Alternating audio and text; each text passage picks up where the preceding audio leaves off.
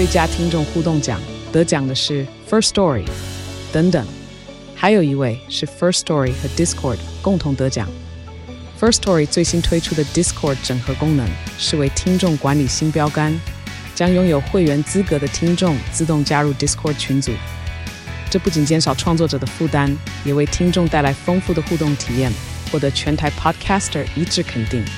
体验这个惊人的功能，立刻点击叙述栏链接，让你与听众互动更上层楼。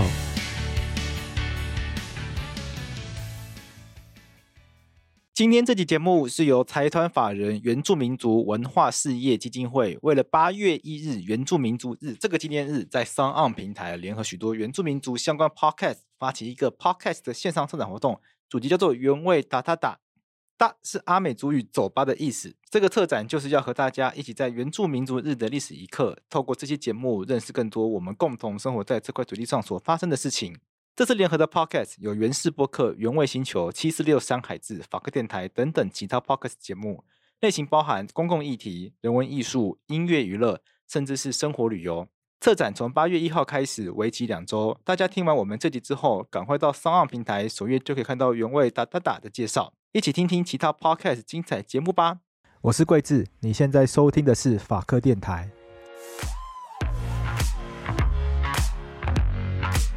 本集节目由财团法人原住民族文化事业基金会赞助播出。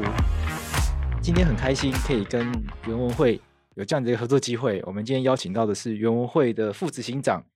明辉。那我们在节目上说阿浪。好，大家好。同样是来自原文会的社群编辑，那他是古乐乐。Hello，大家好，我是古乐乐。哎，我们今天邀请两位来到我们节目上面，是因为圆明台从二零一五年开播到现在，他曾经加入公广集团。那我们在开始录音之前呢，也跟阿浪聊了一下这段历史。圆明台之前曾经在公广集团里面，那它发展的这个轨迹啊脉络，就跟这个公共电视台公视比较接近。那到二零一四年之后呢，他就回归到原住民族文化事业基金会来自主运作。那我刚刚就有先跟阿浪请教一下，那差别在哪里？因为概念上都应该都属于公广集团，都是国家出钱来制播的的这个媒体。那阿浪是说，呃，第一个主管机关就不一样嘛？对对，嗯，当然这个两个基金会都是国家监助的啦。对哦，国家监助当然在定义上，呃，我们都把它当成是公共媒体的一环。对对，都有公共性质的媒体。但是公共电视台是由文化部来主管。主管对，原民台原文会是由原住民族委员会来主管，没错，所以处理的事情运作方向上也会有一定的落差。对、呃，我们今天就邀请两位想要来聊聊看，说，呃，原文会就管两个媒体，一个是原民台，原民台是电视台，嗯、还有一个是原住民族广播电台。那我想要来聊聊看，说，哎，这几年下来，其实大家也越来越多原住民族群益讨论，然后原住民族的。呃，可能越来越多的议题也越也越来越多，在网络上面啊、新闻上面讨论。那在这几年呢，当然也越来越多相关的议题出现，所以想来讨论看看，说原住民族电视台、广播电台从开播到现在，是不是有一些议题，我们可以从这个经营的这个过程中来跟大家分享，也跟大也大也让大家看看，呃，原住民族的权利啊，也包括原住民的文化，有没有更多的面向可以让我们的听众朋友来了解。像是前一阵子在这个颁奖典礼上面啊。就曾经发生过这个，有一位资深广播人，那我们就不讲他名字了。有一位资深广播人，在这个颁奖过程中，可能无心之过，那也可能或者是也因为确实大家传统刻板印象，所以他就用比较，他用发出吼吼吼的声音说：“哎，原住民族是说这样叫。”那这样子这个方式就造成非常多原住民族朋友的不开心嘛。在这样子的争议之中呢，好像主流媒体会很习惯，甚至主流媒体自己都会犯这种刻板印象或者是歧视的错误。那原文会原住民族文化事业。基金会、员工会，就你们自己，如果你们因为你们的主体本身就原住民化，你们会自己怎么看待这样子的事件？OK，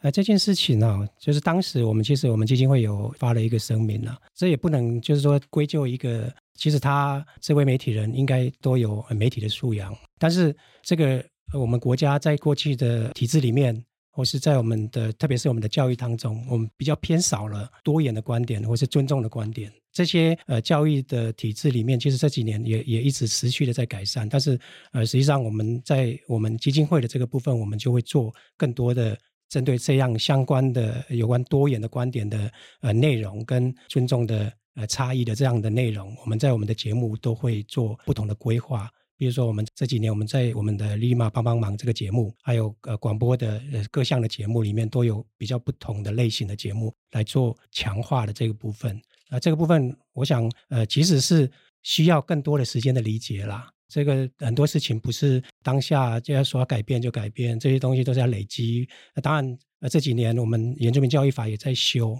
啊，也在修的过程里面，呃，大家都更讨论更多的是原住民的知识体系的建立啊，让更多的不只是呃原住民的学校或是一般的学校的课程里面都包含多元的观点，跟特别是有原住民的一些呃内容在里面。我觉得这样呃累积下来，我想对台湾社会是比较正向的。像这个原住民的观点或者是多元观点，它指的会是什么？因为像刻板印象可能已经形成，或者是大众普罗大众可能对原住民就有个既定的印象，所以才造成这位媒体人他在颁奖的时候，他就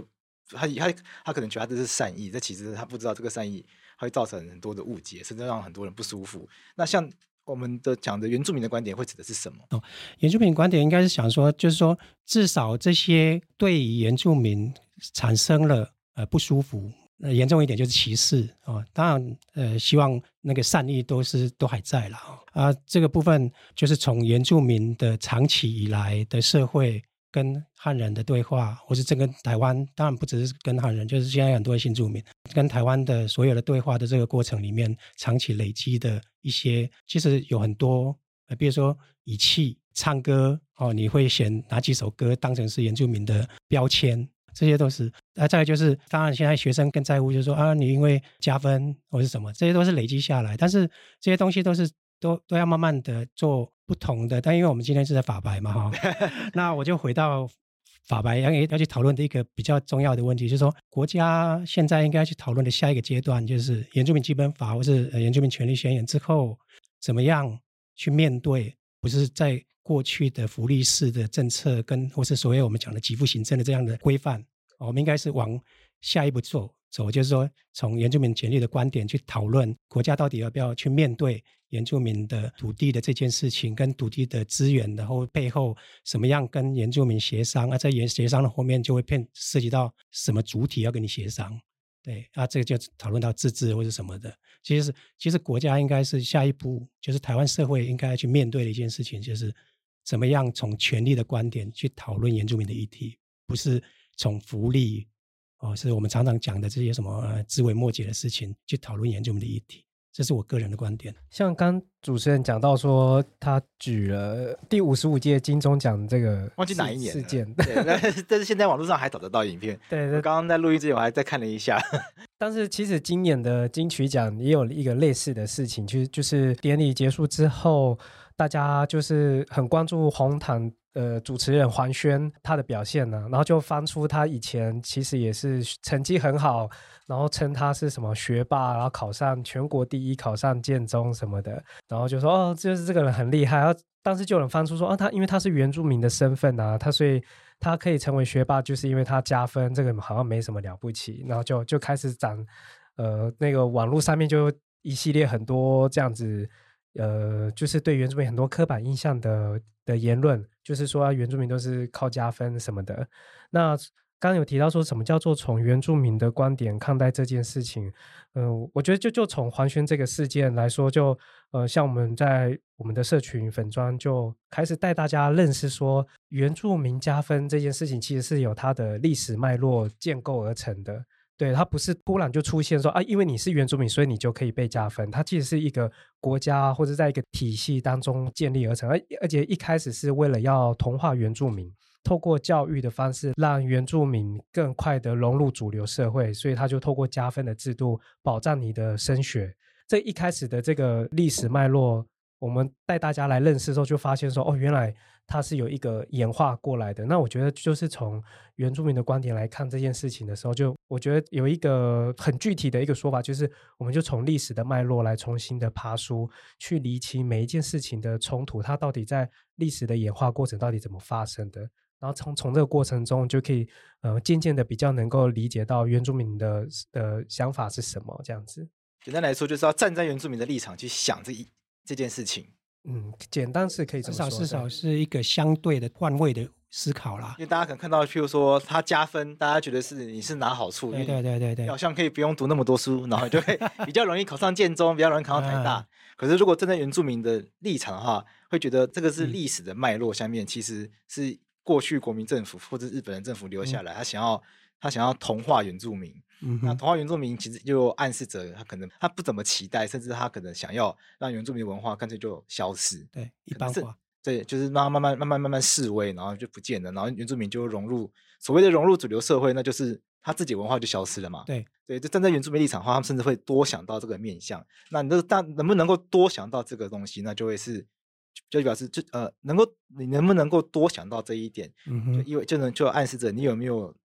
多用原住民的观点去想这个事情，没错。那在这一阵子，像在金曲奖的颁奖典礼上面呢，呃，也有一首歌引发小小争议，是有一位得奖人评审团奖得奖组，那他的得奖专辑《灭人山》里面有一首歌名叫《我们都是原住民》，然后这首歌的歌名后来引发了一些批判。很多民众就不懂啊，说我们都是原住民，这样不好吗？不是听起来很团结、很很很和谐，然后大家很有向心力吗？而且大家都住在同一个地方的话。为什么不能说大家都是原住民呢？那两位会怎么看这件事情？好，呃，我再先说，呃，先就我的观点来说了哈，就是我我这样看了看回去看一下，就是呃，在金曲奖这个呃这个内容，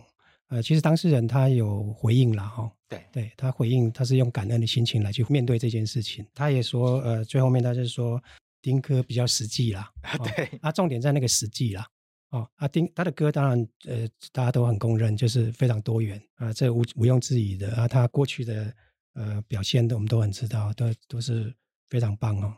那这个后面就是会回到一件事情，就是呃，实际上这样的事情不应该就不适合在未来。其实这些呃，大家都认为说大家都是原住民这件事情哈，呃，实际上它会回到一件事情，就是说。到底我们是不是你说的呃原住民的定义是什么？嗯啊，这件事情又回到我们要去认知这件事情。啊，这件事情我觉得最基本的回应，我觉得会有一件事情要大家去思考的一件事情，就是说，其实这几年啊，我们看到很多就是不一而足的这些事件，或是小小的事件，或是可能在国家的殿堂里面发生了这些不太得体的一些结果了哈。那实际上就是金曲奖、金钟奖都是对对对，就是这么大的，都是很大的典礼，对对对，崇高的一个礼堂，对对对对。而在这样的仪式里面，我们看到了一些不必要的困扰或是争争议。啊，这个其实又回到我我说的，就是说过去我们在国家在面对这些事情的时候，比如说我们对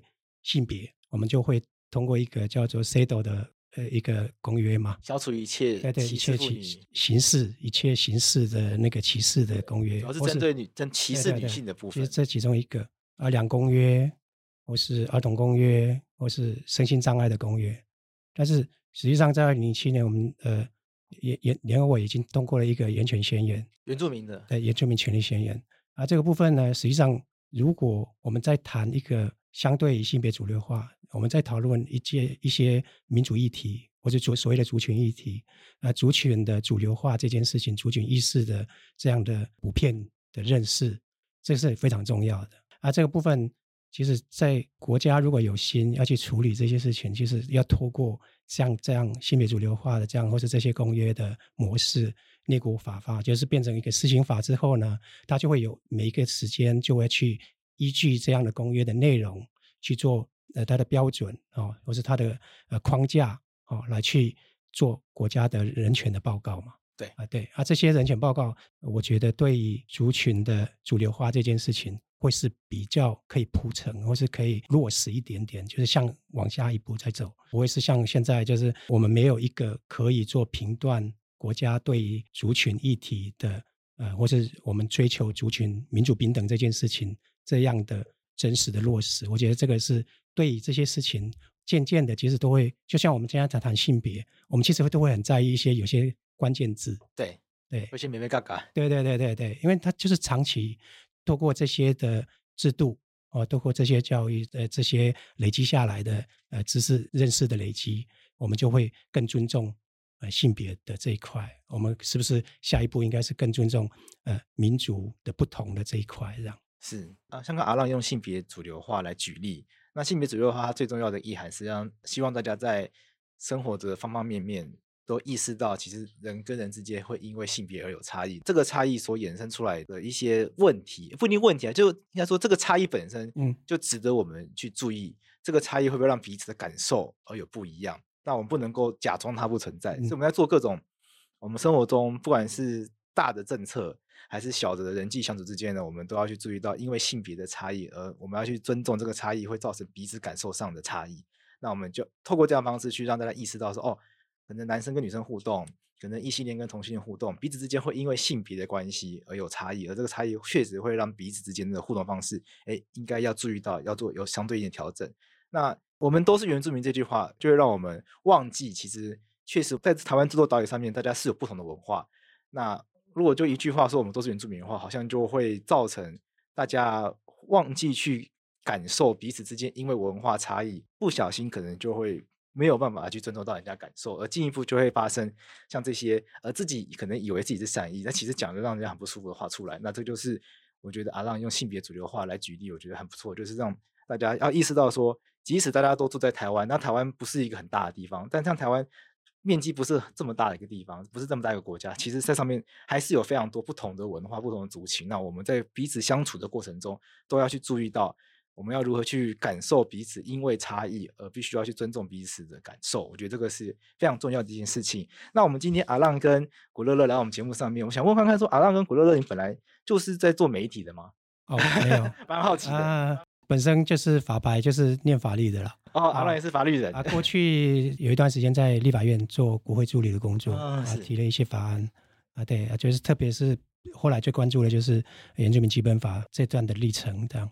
啊，后来就因为因缘际会的关系，我们就我就来参与了。呃，独立自主营运圆明台的那个当下，我就参与了。呃，圆明台的所有的呃，在过去的一些他们呃，就是我们基金会里面的制度是建制，跟呃参与所有的行政的这一块的幕僚。后来就慢慢的呃，有一些参与整个媒体的运作。呃，整个过程是这样。对古乐乐呢？我大学不是念这一类的哦，真的。我大学是念人类学、社会学相关的科系。OK，对啊，当时我第一份工作就是来原文会。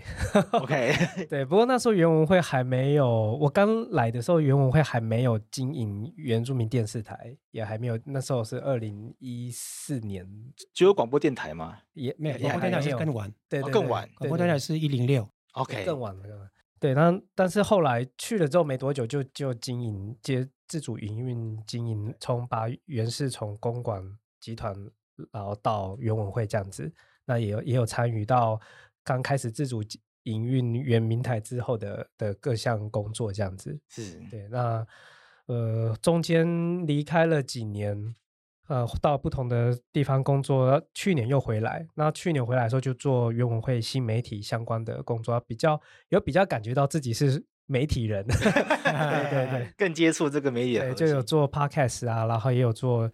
节网络影音节目这样子，就跟一群伙伴、团队的伙伴一起来做这样子。那我蛮好奇的，就是原文会。他本来的业务是什么？在原民台跟广播电台进到原文会之前，那原文会它本来的业务？呃，原文会在九十八年成立，是，但是那时候原民台其实是在二零零五年就成立了，更早，更早。但是那时候是在台视，是委托给台视，后来东升，后来就委托给呃公视，是啊，在这个呃一百零三年之前，就是在都在一个公司。那那一段时间，这一段就是从九十八年。原文会成立一直到一百零三年，其实主要还是做文化的辅导的工作，或是文化推广的工作。是，所以这个基金会现在很特别，就是全台湾唯一的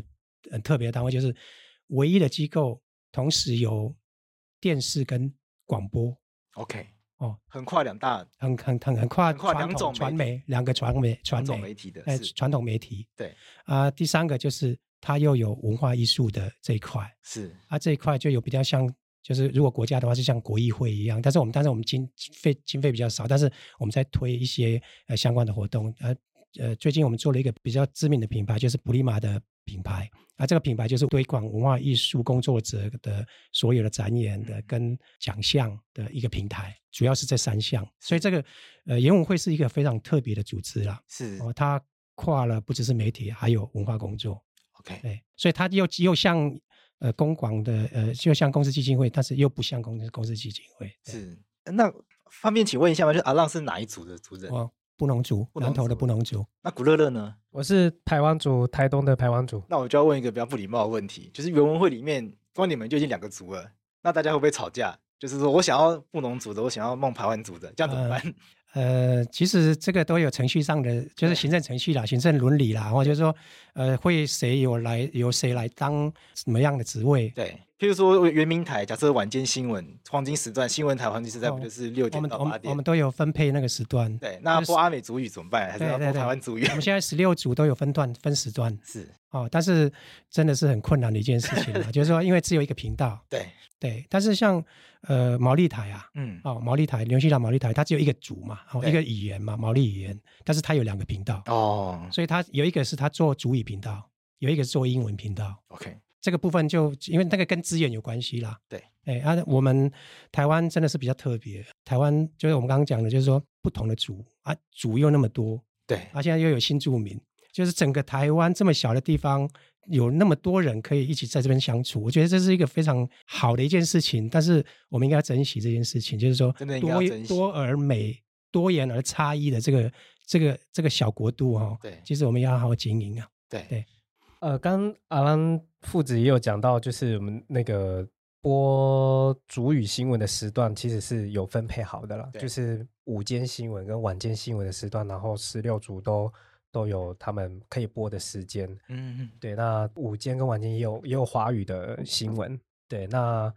不过当然还是很多人会当然会讲到说，哎，那华语的每天都有，那但是我这一组的一个礼拜只有一次一次播出来。好像还是没有很足够，那我觉得这一块就是新媒体能够补上来的。这当我们现阶段还没做好，当然我们正在筹备当中也，也也往这个方向努力。就是未来也许可以做到，就是每一组的主语的新闻播出，它能够呃，就是有自己的独立的方式呈现。那那这个是在传统的频道可能很难做到的事情，但至少我们在新媒体努力把它建置起来。OK，那我就。还很好奇另外一个问题，就是因为刚刚阿浪有提到，就是袁文会在做电视台前呢就已经在做这个文化推广的这个工作。刻板印象中，在做原住民文化推广，以前很粗糙的做法就是直接找原住民，甚至不是找原住民，就是直接找一些人，然后可能就乱穿一些看起来像原住民族的衣服，然后去跳一些不知所云的舞蹈，就觉得这是文化推广。现在很多派到国外去跳舞的，嗯，跳所谓的什么台湾原住民舞蹈，可能那个衣服从头。到脚都不同族，甚至可能根本没有台湾的原住民这样穿的。然后舞蹈也不知道哪里来的。那过去大家觉得想象中的推广原住民的文化的方式，可能就是这样。嗯，那由原文会来做的话，嗯，会用什么样方式来做，会做出更不一样的东西？嗯、我们我们现在做的大概就是主要是做文化艺术的工作者的这一块。哦，不是像我们在讲的那个推广。就是一般的学校，就是或者说社团推广这些，呃，或是呃比较展小，就是一般的展演，对，不是。我们现在是在补助的，或是我们在推的这个普利马的这个艺术奖，是在讲的是呃艺术工作者的培养养成。普利马是什么意思？对，是排湾族的族语，然后是利马是手，然后加普的话就是一种手正在做事情的过程当中的一个形容词。那它也是一个单字，就是在讲手艺很精巧的人。哦，用这样子也可以翻译成，就是比较符合中文的艺术家这个。你还在形容手在做东西的，然后很很手艺很精巧，手艺很精巧，你在做东西那个画面的感觉。普利马这样子。哦，对，就所以很多主语啊，它要换翻译成中文的时候，它很难，有时候很难有直接这样子对应的单字。对，因为要用找一个跟这个概念很相近的。主语这样子，OK，刚好他们提的这个普利马啊，就是实际上在南岛语，我们是南岛语族嘛，哈，台湾的原住民跟纽啊、纽西兰跟那个夏威夷啊这些，呃，大洋洲啊、大洋洲，或者是到马达加斯加岛，哦，西到马达加斯，东东到那个复活岛。那利马啊，我们布隆族叫伊马，伊马是五的意思，也是手的意思，伊马，所以它是一个比较古老的字根呐，就是大家通用的语言啊，刚好这个。布利马就刚好，伊马是五，然后也是手，也是手的意思。利马就是，对，就一样的。立马是手，将近的手。哦，一马是五，然后立马是手。他们叫里，我们叫一。哦，但是那个对，布农族语跟台湾族语讲这个有也会有点像，包含呃，包含它也是数字一二三四五的五。OK，对，然后很多南岛语系的其他的岛屿的国家，他们的。那个数字五也是讲立马，都都是叫，至少是这个这个发音接近这个发音，听起来很像。对对对，啊，这就通用，这是属于国际，就是所以我们这个普利马，我们也也跟国外国外多合作，是这个品牌也会跟国外做交流文化，比如说到澳洲啊，到国外之前也到爱丁堡，或是这艺术节都有参与这些国际的，让我们台湾的原住民的艺术家哦，艺术工作者不是只有在台湾，是往国际发展。像是原文会或者原民台广播电台在做这些内容的时候呢，是不是要考量的因素就会更多？我自己听下来就觉得，光是内容就会分成两种，一种是要把原住民的文化介绍给非原住民的族群，那另外一个就是总是也要做一些原住民族自己想看的东西吧，因为毕竟原住民族电视台总是也要做一些原住民族电视台的收视群，一定有一大部分就是原住民族自己嘛，那也要做一些自己的自己的朋友想要看的东西，那这样要怎么取舍会比较好？因为两个，因为两个收视群众是不一样的话，那在制播的考量上面会不会造成一些困难？嗯，我们在制播的时候，以节目来讲了哈，当然新闻当然就是就是呃会以原住民的议题为主嘛，这没有问题哦，就要原住民的议题，原住民的议题来呃的论坛哦，那节目它就会分成你年度的呃规划是什么，那你会有一些几件节目，或是比如说你要 for 金钟的节目。或是佛族群的那个节目，这些都会分类，啊，分类好了，就是在做做一些平衡取舍，啊，这些都会规划出来。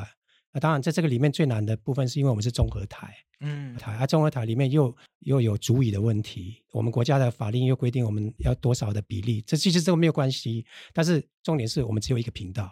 啊，这个才是一个难题，时间不够用，对对对，所以刚刚呃古乐乐说在新美的这一块，其实是我们要。未来要去铺陈，而、啊、现在新媒其实是一个任务编组，嗯，所以在公共的媒体里面，像公司很早就有新媒部，我们一直都想要有，但是因为我们资源的关系，所以我们在一直在努力中。现在是阶段性，先用任务编组，那我们其实是往呃要为未来要成立一个新媒或是数位部的呃数位媒体的一个呃部门来努力，然后常态化，对。在新媒体的操作上面也会有遇到类似的困扰嘛？就是，比如说脸书有时候要做一些懒人包、一些图文，有没有 IG 之类的，或者 YouTube 要做一些影片的话，也会遇到这些不族呃族群之间，或者是这个是要给汉人看的，这是要给原住民看的，这样子取舍上面的困扰嘛？我们的话，因为我们发现社群媒体是一个很分众的一个状态嘛，这个我们大家都知道，所以我们。在这样的情况下面，呃，我们会想说，再加上其实现在很多原住民的被歧视的或刻板印象的这些问题还是不断的发生，那我们就发现要去消弭这个状况的话，我们的主要的目标的的群众就会设定成是非原住民，所以我们现在很多的不管是议题的介绍，然后懒人包或者是文化的这些。祭典仪式的介绍，我们会必须得很明确的设定到底我们要跟谁做沟通，这样我们才打出去的东西才会比较精准。那我们现阶段确实都呃比较多数还会以非原住民这个群众为目标去设计我们的内容，但在那个给族人的内容这一块也我们也是有有去做，比如说没有做族语的。这样子，在 IG 我们有一个叫“原味语录”的这个 IG 的账号频道，然后去做很多族语的内容的介绍。那这这一块是比较就就就是比较是针对族人的部分做做的设计。那我现在就蛮好奇说，说当这个议题跟原住民权益有关的时候，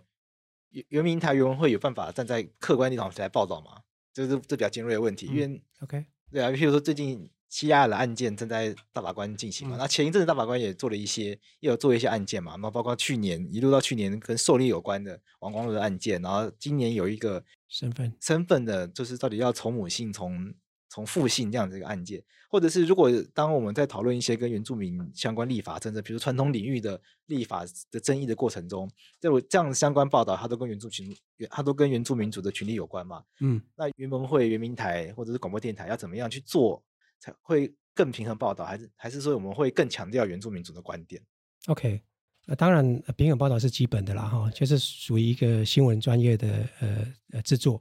啊。但是呃，在这个当中，当然都会讨论到一个客观，对，哦，什么是客观啊？其实客观这种东西是相对的，哦啊，在主流媒体通常都不会讨论到客观这件，就是不会讨论到原住民的这一块嘛。所以在这个部分，我们会特别强强化这件事情。那在这个强化当中，我们就会呃试着，当然在这个平衡跟客观的这一块，我们会试着要把我们呃原住民的呃事实哦，相对是正确的，就是我从原住民的角度去谈这件事情，比如说狩猎文化是怎么样的观点，嗯、那至少我们要放在我们的频道里面要。传播出去，或是要露出，让我们主流社会或是呃不同的文化的人都了解，呃，试着来尊重呃彼此的不同。这件事情，我们会站在比较相对是站在原住民的角度来去看这件事情。对，像刚刚有提到那个西拉雅证明释宪案嘛，其实也包含上半年那个。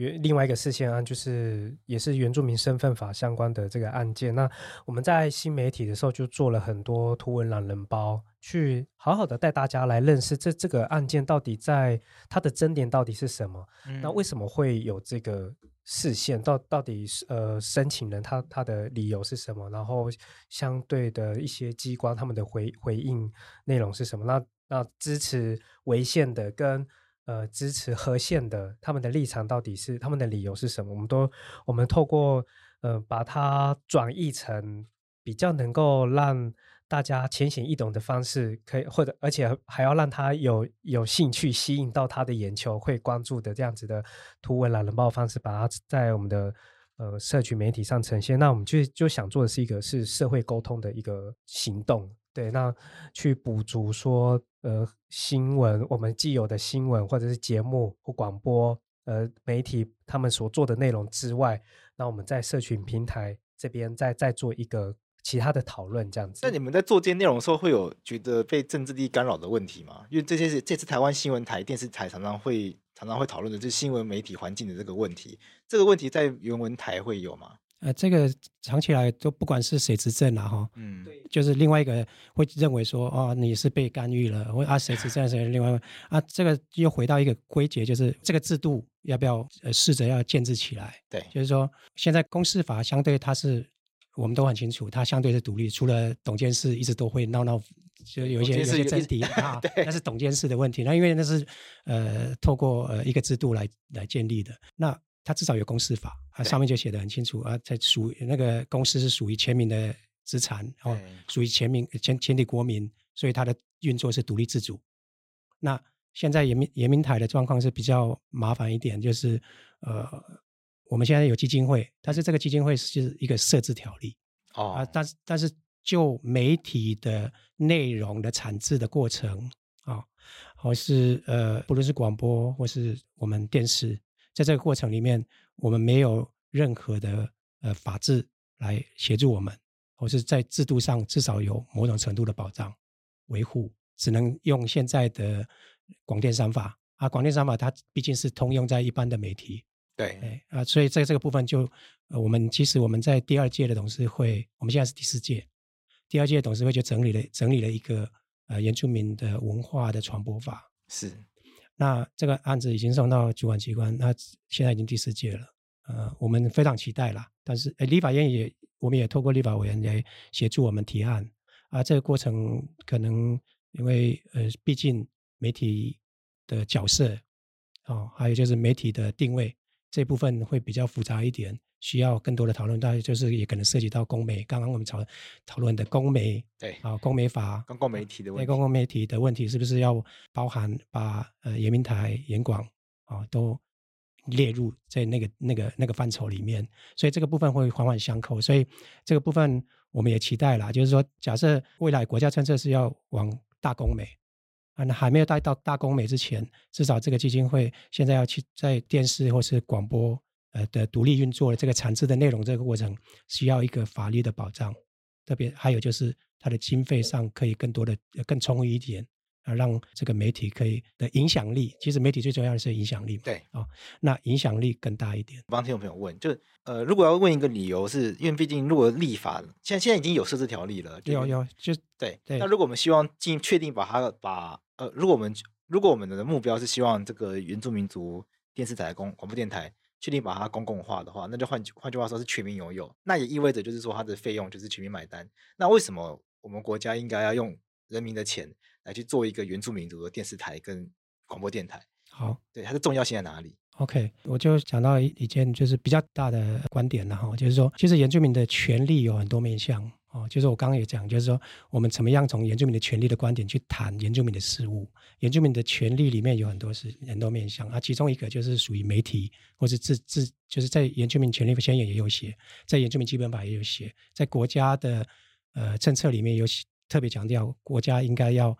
肯定多元文化。其实这这件事情，再就是文化基本法，还有传播通讯的基本法。其实这些国家的法制或是呃国际的。规范在在的都在讨论这些事情，而这些东西当然就回到一件事情，就是大家可能会讲说，那为什么原住民需要？对，那这个就回到一个公共的议题去讨论了，就是说公共媒体是不是是不是一个国家需要的一个机制？那公共媒体里面强调的是一个多元的观点，而多元的观点里面，原住民是公共媒体的一环里面的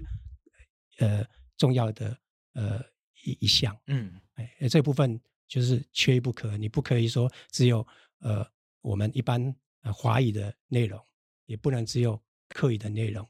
啊、呃，现在更多的，我们现在其实还有台语台，对，其实这些都是在讨论一件事情，就是说除了市场机制之外，国家的公共议题，其实全世界都有公共的媒体，对，啊，只是说公共的媒体它彰显的影响力到哪里。或是它的定位到，就是说它对这个国家的贡呃社会影响呃社会的贡献到哪里，这个公共责任到哪里，这个部分是我们应该是整个国家好好思考的一点一件事情。对，那是那再过一阵其实就是八月一号，嗯，那八月一号就是有一个纪念日叫原住民族日，对对，可能很多朋友不是很清楚，那那他八月一号就是我们为什么是八月一号？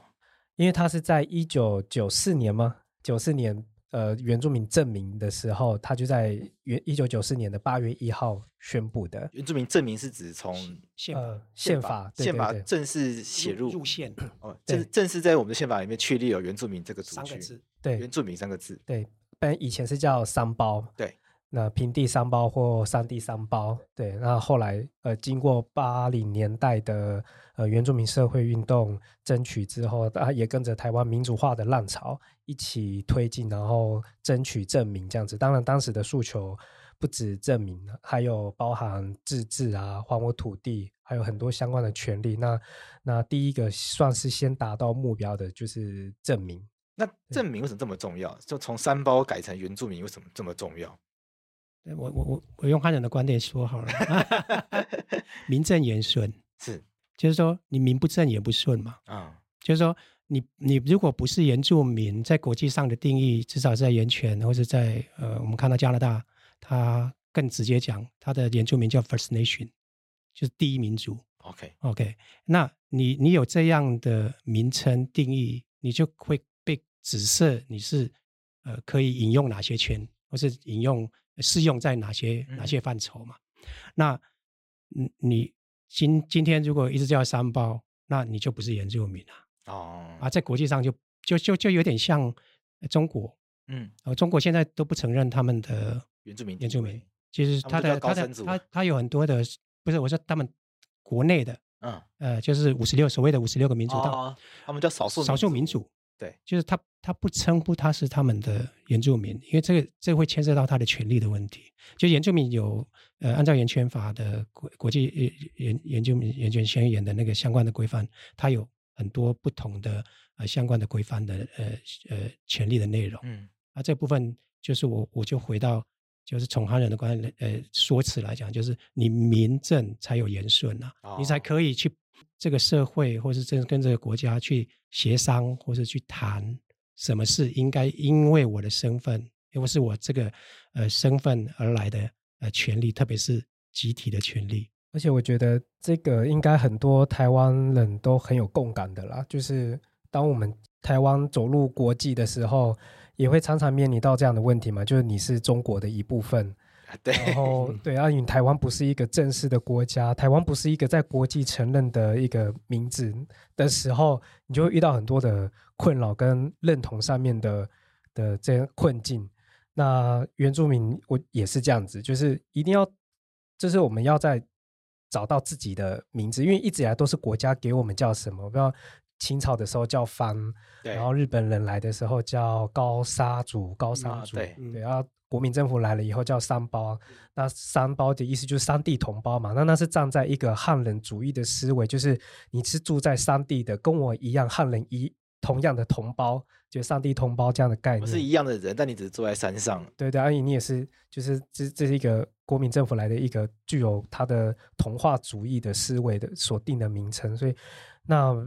嗯，从来都不是原住民自己说我要叫什么。那直到呃八零年代的时候，是争取是自己要叫原住民的这个这个证明，所以它有这样子的一个意义存在。所以原住民这个字在法律上面，尤其是在国际人权法原原住民族的相关权利里面，它是有意义的。就是说，一旦有原住民这个身份，它是有相关的人权保障，所以它是一个。所以八月一号被证明这件事情是非常重要的。没错，对对。然后延续到刚刚的讨论，就是说。当时在一九九四年证明之后，其实也展开了原住民权利后续的推展，包含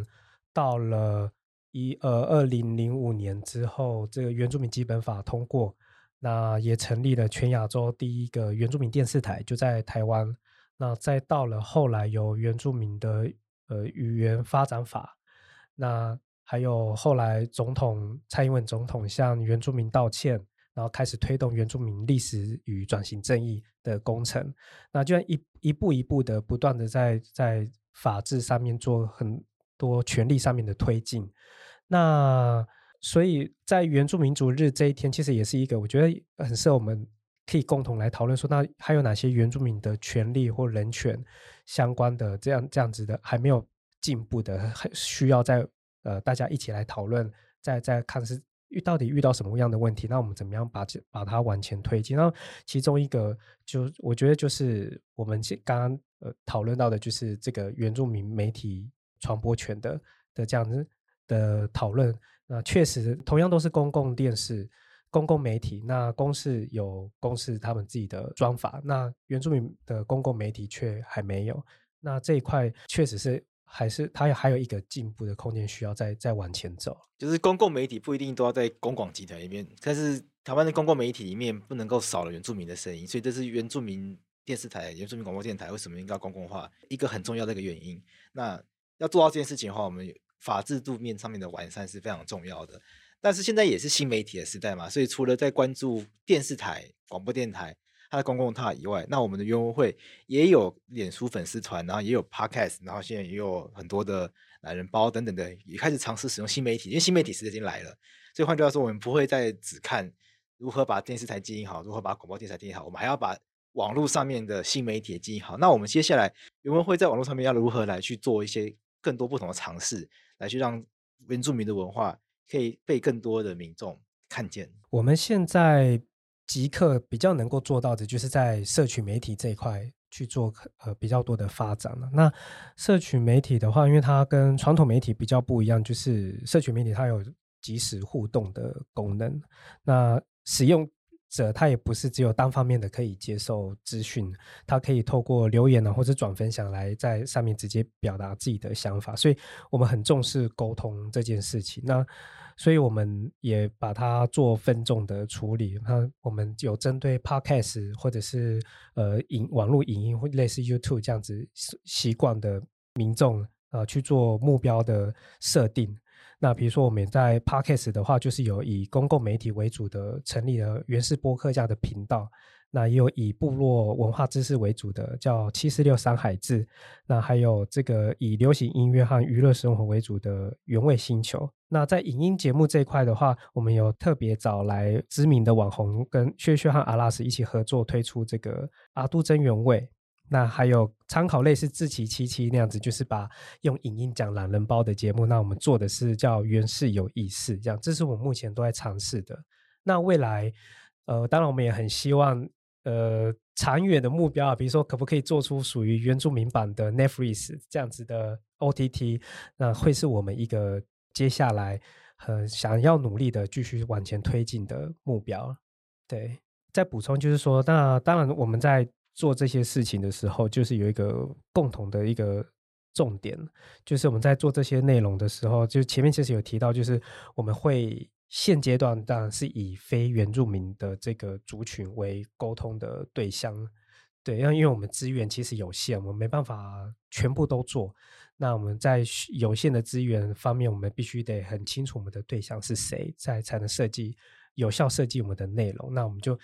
以非原住民为为主要的沟通对象。那会呃有这样子的设定，当然也是因为我们也也前面有提到，我们发现到说，还是有很多人对原住民不是那么熟悉，特别在网络社群媒体这一块，就是很多歧视的言论很快的就或刻板印象的一些现象很快的上播开来。那我们觉得。我们呃可以让大家多一点认，有一个管道能够多一点认识说，呃原住民的文化，或者有一些公共议题，它到底是怎么样子。所以在我们这边就是会用这样的方向去做设计。在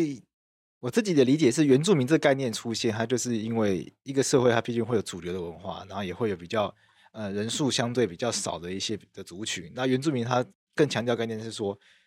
主流文化它可能过去在历史上面对待它。对待相对比较弱势的这个族群，可能过去使用了一些比较粗暴的方式，所以不不当的对待了这些呃比较弱小的族群这样子，或者是另外一方面，因为因为历史的关系，所以导致就原住民族他们在现现在的这个政治脉络下面的他们会相对的比较弱势，所以可能比如说以人数上来说，原住民就是比较少，所以选举就是选不赢汉人。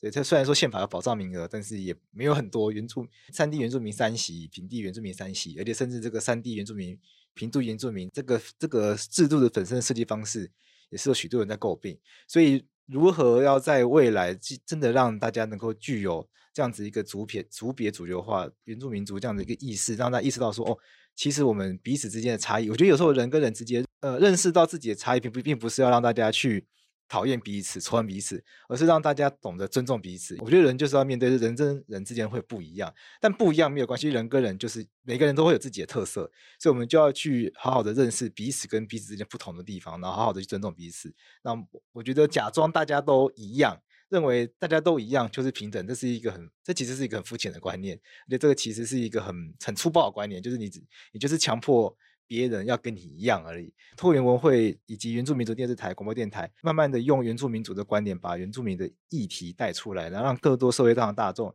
可以用不一样的观点去了解同一个事件。我觉得这件事情是很重要的。所以今天非常感谢阿浪还有古乐乐来我们节目上来分享在原文会工作的经验，然后也分享他们从他们的观点去看到不同事件的各个议题的面向。也希望这一集可以让大家更了解，哎，为什么？如果你听这一集会发现说啊，原来你想这件事情的方式跟他们两位不一样的话，那就表示那我们还有很多需要学习的地方。那我们今天谢谢两位，谢谢，谢谢，谢谢，拜拜，拜拜，拜拜。